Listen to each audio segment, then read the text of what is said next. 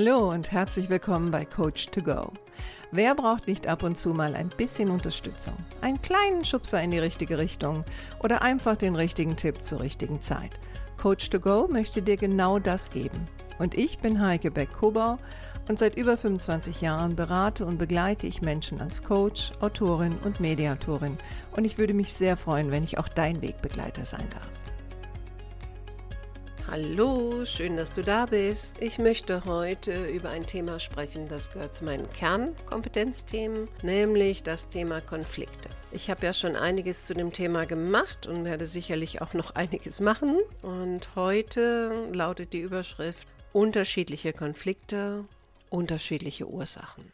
Und das ist, das Thema ist besonders wichtig für Führungskräfte, meiner Meinung nach. Die mit Konflikten innerhalb ihrer Mitarbeiterschaft konfrontiert sind und die für sich beschlossen haben, sie möchten diese Konflikte angehen.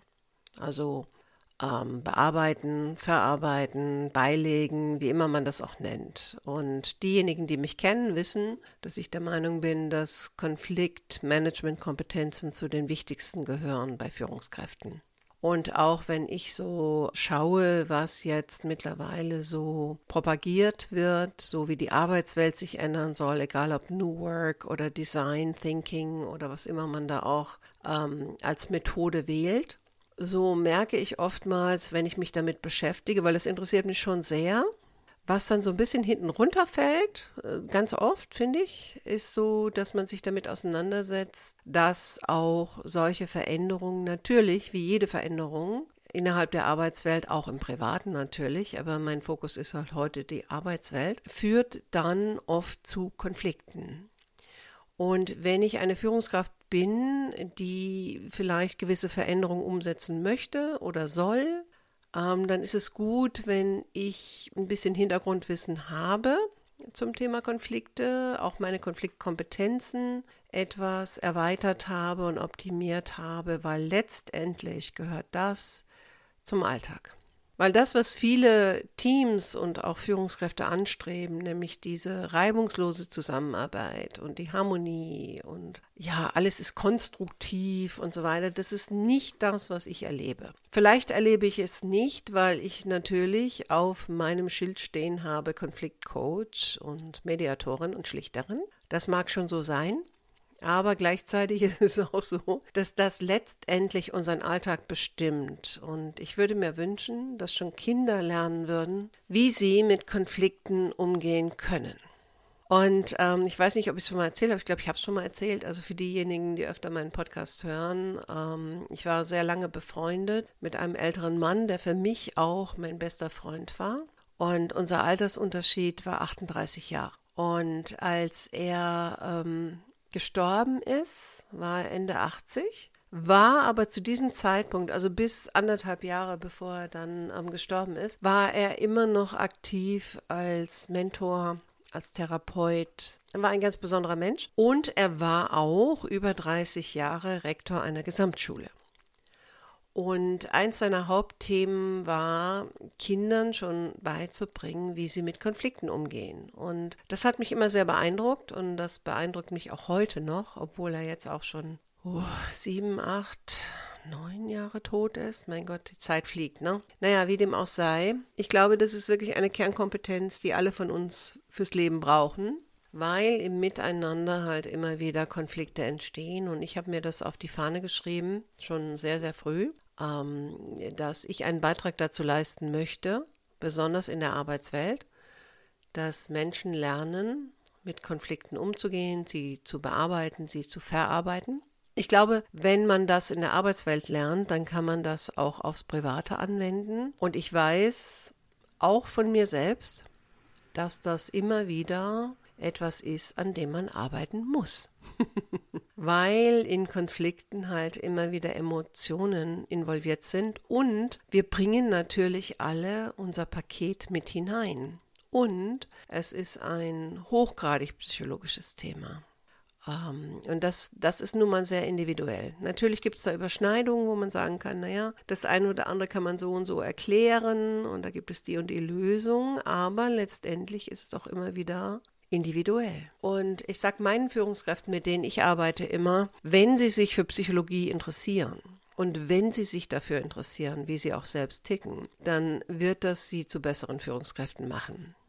Egal, mit welcher Methode Sie versuchen, Ihre Leute zu führen oder wie Sie versuchen, das Arbeitsumfeld zu verändern, das ist eine der Kernkompetenzen. Heute möchte ich ähm, verschiedene Konfliktarten vorstellen und ähm, da ich ja nun mal sehr stark im Klinikbereich unterwegs bin und das schon seit Jahrzehnten, möchte ich auch Beispiele nehmen aus dem Klinikkontext. Der eine oder andere, der jetzt hier zuhört, kommt nicht aus dem Klinikkontext, aber ich denke, man kann das auch transferieren auf andere Kontexte, aber ich möchte jetzt einfach mal in meinem Spezialgebiet bleiben und das sind nun mal Kliniken, Ärzte, Pflege und Verwaltung.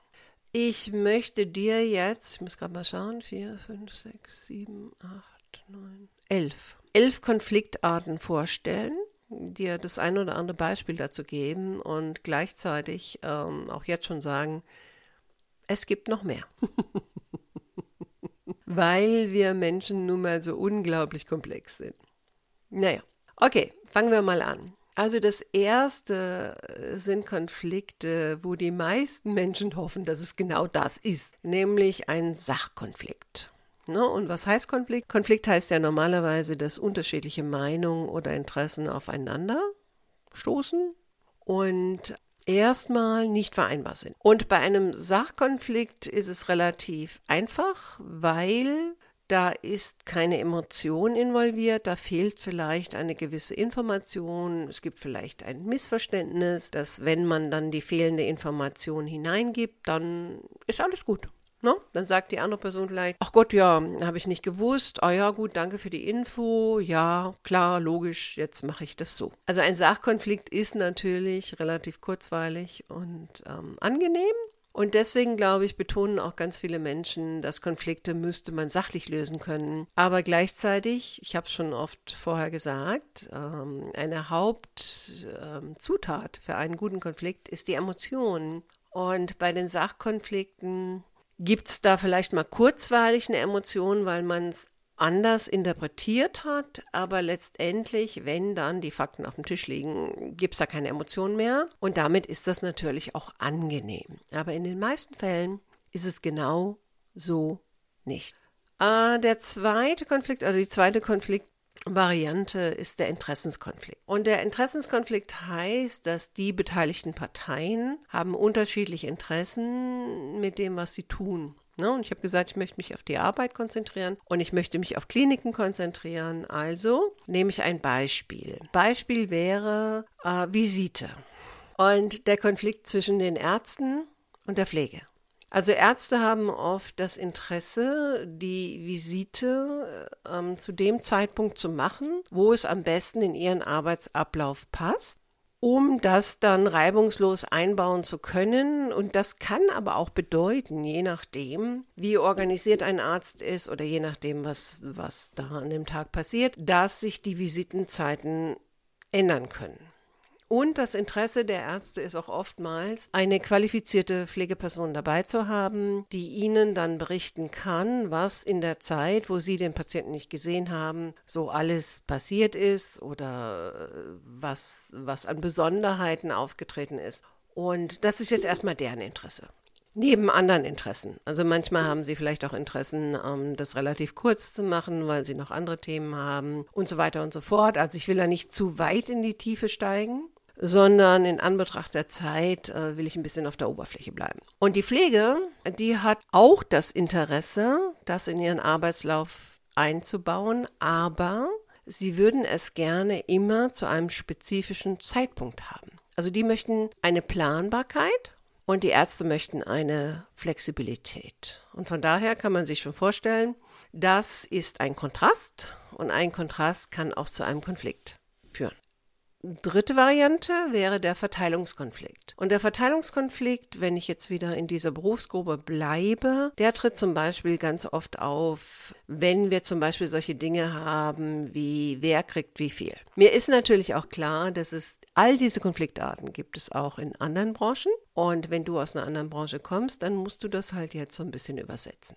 Aber ich bleibe jetzt mal in den Kliniken. Und der Verteilungskonflikt würde bedeuten, dass bei Ärzten zum Beispiel haben die diesen Konflikt untereinander, also unter den verschiedenen Berufs- oder, oder Fachrichtungen, nicht Berufsgruppen, sondern Fachrichtungen. Und Verteilungskonflikt würde dann bedeuten, im interdisziplinären Kontext, Ne, welcher Arzt oder welche Fachrichtung kriegt wie viel Betten, ähm, Größe der Räumlichkeiten, Patientengut, ähm, Fallzahlen, Geld. Ja, auch das gehört dazu. Und wenn man dann gerade im interdisziplinären Kontext, ne, und da bin ich ja sehr, sehr viel unterwegs, also auf der einen Seite ist das natürlich sehr sinnvoll für den Patienten, und die Genesung des Patienten, dass unterschiedliche Fachrichtungen miteinander arbeiten. Also auf dem Papier ist das super, aber in der Realität entsteht dann sehr oft ein gewisses Konkurrenzdenken. Und man schaut sehr genau darauf, was die andere Partei bekommt und fühlt sich dann entweder aufgewertet oder abgewertet. Also ein ganz klassisches psychologisches Phänomen. Wenn es darum geht, dass ein Kuchen verteilt wird, versucht jede Seite so viel wie möglich zu bekommen. In der Pflege ähm, sieht das ein bisschen anders aus. Da geht es dann oft bei, also Thema Verteilungskonflikte ist dann oft ein Thema, wenn es um den Dienstplan geht. Also wer muss wie viele Schichten arbeiten, wer hat wie viel Freizeit, wer arbeitet mit wem und so weiter und so fort. Der vierte Konflikt, den ich vorstellen möchte, ist der Wertekonflikt. Und der Wertekonflikt ist natürlich ein, ein ganz zentraler Der auftreten kann, weil wenn wir das Gefühl haben, dass unsere Werte verletzt werden, dann können wir hochgradig emotional werden. Und dann gibt es manche Wertekonflikte, das sind so die klassischen, die auch in der Gesellschaft immer wiederholt werden. Und was ich so merke, jetzt gerade so im, im Klinikbereich, das dann sehr oft, ne, es gibt ja im, im Klinikbereich gibt es ja etwas, das nenne ich immer die Triade. Also es gibt drei Berufsgruppen, die zusammen eine Klinik ausmachen neben Hilfsberufen, ne, wie Hohl- und Bringedienst und die Putzkräfte und so weiter und so fort. Aber die drei zentralen Berufsgruppen sind ja auf der einen Seite die, die Verwaltung, also die auch das Kaufmännische unter sich hat. Dann gibt es die Ärzteschaft, die ja jetzt mal das klassisch medizinische unter sich hat. Und dann gibt es die Pflege, die auf der einen Seite auch Medizin hat, aber auch, und da werden jetzt manche Pflegekräfte wahrscheinlich aufschreien, aber historisch gesehen natürlich den Ärzten auch zugearbeitet haben und für das ähm, Wohlbefinden des Patienten zuständig waren und den Alter. Und was ich immer wieder erlebe seit Jahren, dass ähm, so ganz kategorisch wird immer gesagt, dass die Verwaltung und die Kaufmänner, deren Hauptthema ist natürlich das Geld. Das ist deren einziges Interesse, Patienten und Kassen zu schröpfen und was weiß ich was. Und ich erlebe das trotzdem ein bisschen anders nach drei Jahrzehnten. Es gibt einen gewissen Topf und mehr gibt es nicht. Und man muss halt einfach schauen, wie man diesen Topf verteilt und dass es auch da keine Ungleichheiten gibt. Und natürlich wird ein Kaufmann oder eine Verwaltung, die wollen gewisse Prozesse abwickeln, die wollen natürlich auch schauen, dass kein Geld herausgeschmissen wird und so weiter und so fort. Deren Wert liegt vielleicht erstmal woanders, aber gleichzeitig ist deren Ziel trotzdem, ein Krankenhaus am Laufen zu halten und ähm, das Bestmögliche für den Patienten zu erreichen. Bis auf die eine oder andere Ausnahme, die es überall gibt und nicht nur im kaufmännischen Bereich. Ärzte haben oftmals den Wert, dass sie sagen, ja, die Forschung muss vorangetrieben werden, die Heilung des Patienten gut, muss gut betreut werden und so weiter und so fort. Also das sind vielleicht dort Werte plus minus andere. Und die Pflege hat ähnliche, aber andere Wege, um dahin zu kommen. Und so entstehen halt sehr oft Wertekonflikte. Und wenn ich nur auf Wertekonflikten argumentiere, dann geht es immer um Schwarz oder Weiß. Also wer hat recht und wer ist falsch und ja, genau, um richtig und falsch. Und ähm, da kann es auch extrem emotional werden und sehr persönlich werden und so weiter und so fort. Fünfte Konfliktart sind die Beziehungskonflikte und die begegnen mir jetzt im Krankenhauskontext extrem in der Pflege. Vielleicht auch, weil da viele Frauen unterwegs sind und viele dieser Frauen haben so den Anspruch, dass ja, sie wollen sich wohlfühlen auf der Arbeit, was ja erstmal nicht verkehrt ist. Aber viele haben auch so den Anspruch, dass da Freundschaften entstehen, dass man nett miteinander umgeht und so weiter und so fort. Und gleichzeitig sind da natürlich auch sehr viele Individualistinnen und Individualisten unterwegs. Und da kann es schon mal passieren, dass da Verletzungen auftreten. Und also durch Gesagtes oder Ungesagtes und dann entstehen Beziehungskonflikte. Und die können ganz besonders auf der, auf der Teamebene natürlich ein Team sprengen. Konfliktart Nummer, Moment, 1, 2, 3, 4, 5, 6. Führungskonflikte in dem Kontext sind zum Beispiel, wenn man ein Führungstandem hat. In der Pflege würde das bedeuten zum Beispiel Stationsleitung und Stellvertretung.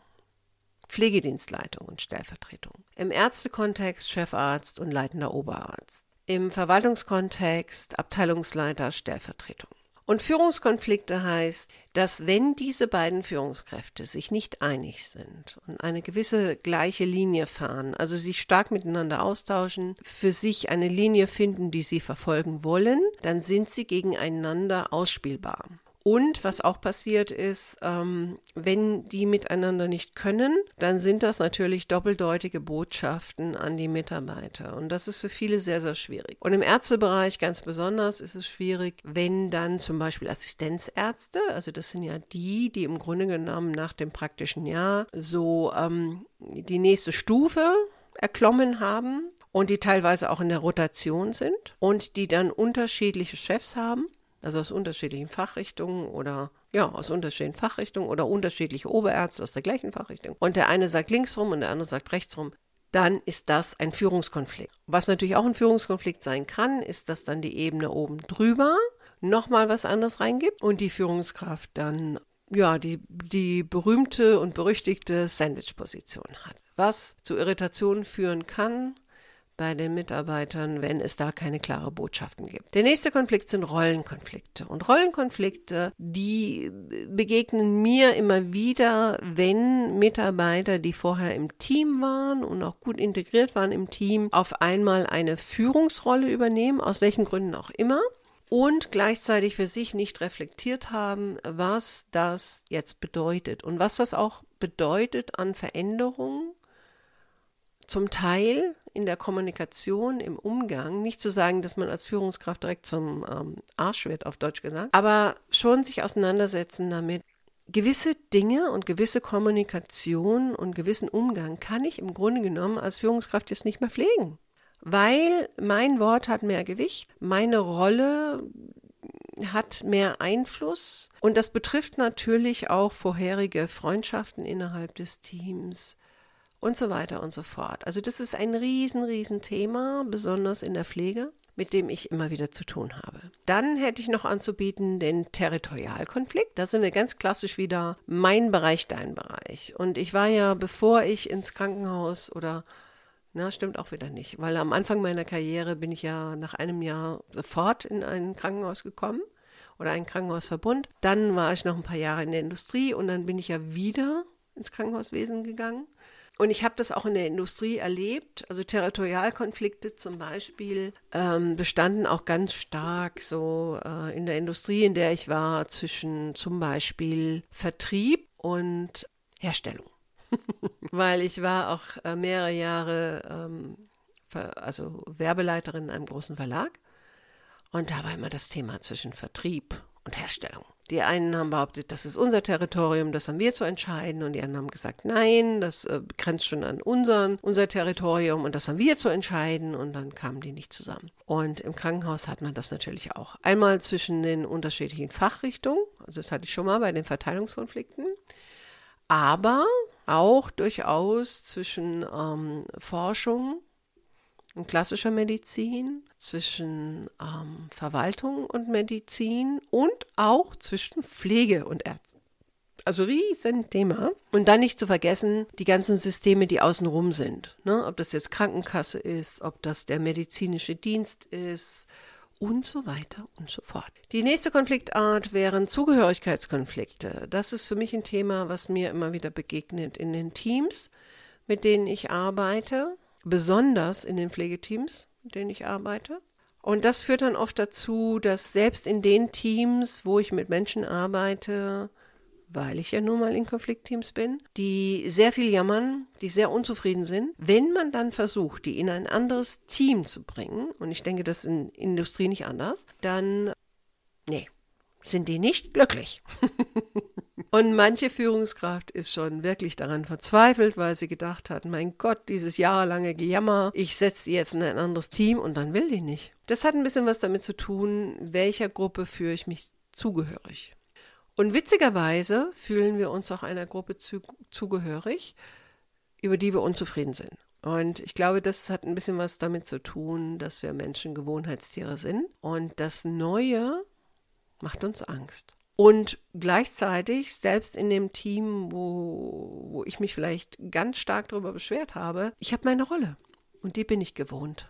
Und das ist okay. Und vielleicht will ich da auch nicht raus. Ne? Das wäre jetzt so ein Beispiel für Zugehörigkeitskonflikte. Dann gibt es noch, also zwei habe ich noch, dann gibt es noch Beurteilungskonflikte oder vielleicht sogar Wahrnehmungskonflikte. Die treten oft auf, zum Beispiel bei neuen Mitarbeitern oder Schülern oder Praktikanten oder unerfahrenen Mitarbeitern, weil die einfach noch nicht dieses Wissen haben, um Dinge beurteilen zu können oder teilweise auch nicht wahrnehmen können oder aber, also Wahrnehmungskonflikte können auch auftauchen bei Menschen, die vielleicht sogar schon länger im Beruf sind, aber deren Wahrnehmung halt nicht so geschärft ist, aus unterschiedlichen Gründen, da will ich gar nicht hin. Und da kann es natürlich zu Wahrnehmungskonflikten kommen. Wenn der Mensch, der diesen Wahrnehmungskonflikt hat oder einen Beurteilungskonflikt hat, offen ist und ein gewisses Selbstbewusstsein hat, dann kann man das fast schon auf die Sachkonflikte-Ebene heben, weil wenn der oder diejenige dann die fehlende Information bekommen, dann sind die in der Lage zu sagen, ah, okay, habe ich mich geirrt ähm, oder habe ich nicht gemerkt, mache ich jetzt. Das ist natürlich dann relativ einfach. Aber wenn diese Menschen zu einer anderen Fraktion gehören, also sprich vielleicht nicht so viel Selbstbewusstsein haben oder sich persönlich angegriffen fühlen oder stur an ihrer Meinung festhalten, dann können wir natürlich in einen Konflikt geraten. Und der letzte Konflikt, den ich heute vorstellen möchte, und wie gesagt, das ist eigentlich nicht der letzte, es gibt noch einige mehr, aber für heute ist es der letzte, wäre dann Zielkonflikte. Und ähm, wenn ich in meinem Umfeld bleibe mit den Krankenhäusern, dann ist das relativ einfach, weil ich gehe wieder zurück zur Triade, von der ich am Anfang gesprochen habe. Also sprich die Verwaltung und die Kaufmänner, die Mediziner, also Ärzte und die Pflege. Und da herrschen oft Zielkonflikte. Also die, die Kaufmänner sagen vielleicht bestmögliche Pflege ähm, unter den finanziellen Rahmenbedingungen, die wir haben. Und das ist ja immer nur ein gewisser Topf. Und dieser Topf wird ja nicht von diesen Kaufmännern festgelegt, wie so viele in der Gesellschaft glauben, sondern dieser Topf wird ja von den Krankenkassen festgelegt und darüber dann vielleicht auch Regierung und so weiter und so fort. Also es gibt ein gewisses Kontingent an Geld und dafür muss man eine gewisse Leistung erbringen. So, Punkt. Und das ist vielleicht deren Ziel. Also die entweder Geld zu sparen oder bestmögliche Leistung für das Geld oder oder oder also ne auch so das Thema ähm, wenn ich auf der einen Seite Geld ausgebe ne also es gibt ähm, Gehaltserhöhungen und so weiter und so fort der Topf bleibt gleich äh, muss ich es woanders wegnehmen und da geht es natürlich dann auch zu gucken, wie kriege ich das hin, ohne den größten möglichen Schaden anzurichten oder Unruhe zu generieren. Bei Ärzten ist oft das Ziel, ähm, nicht ausschließlich, aber oft das Ziel, basierend auf ihrer Fachrichtung die bestmögliche Versorgung zu generieren und wenn möglich einen Heilungsprozess in Gang zu setzen. Ähm, manchmal ist das Ziel aber auch für meine Fachrichtung ähm, das meiste rauszuholen die meisten Ärzte, die meisten Betten, das meiste Geld, weil ich glaube, in meinem Bereich, wir haben das am meisten verdient. Und da gehen wir natürlich wieder in Richtung Wertekonflikte. Die Pflege, ja, was, was Ziele angeht, haben wir natürlich auch das Thema subjektiv empfundene bestmögliche Pflege. Noch vor Jahren war so das Thema ohne Berücksichtigung der finanziellen Konsequenzen. Heute ist das natürlich präsenter, weil natürlich immer mehr Geld gestrichen wird für Kliniken von höchster Stelle und weil auch so das Ziel ist, das Gesundheitswesen zu reformieren, was auch bedeutet, ähm, Kliniken zu reduzieren.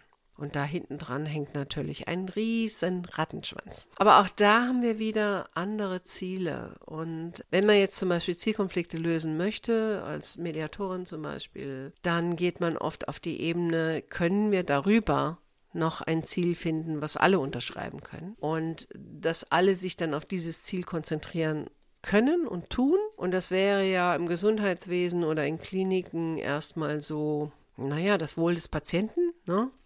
Was sicherlich auch alle Parteien wollen, aber sie haben eine unterschiedliche Sicht darauf was jetzt am besten wäre. Also das macht es hochgradig komplex. Das heißt nicht, dass diese, also meiner Meinung nach, dass diese neuen Methoden da nicht greifen können, aber es ist ein Paradigmenwechsel, es ist eine Umwälzung des bestehenden Systems und ja, meiner Meinung nach auch so, was so in der Gesellschaft propagiert wird, das kratzt wirklich nur die Oberfläche. Egal, wie dem auch sei, ähm, das waren meine unterschiedlichen Konfliktarten, die ich heute vorgestellt habe. Ich hoffe, wenn du aus dem Klinikwesen kommst, du konntest was für dich mitnehmen. Ich hoffe, wenn du aus einem anderen Kontext kommst, du konntest das für dich übersetzen und werde sicherlich in der Zukunft auch den einen oder anderen Konflikt rausnehmen und ein bisschen darüber berichten, wie ich versuche, solche Konflikte zu lösen. Für heute wünsche ich dir erstmal eine schöne Restwoche. Ich freue mich, wenn du nächste Woche wieder dabei bist. Mach's gut, deine Heike.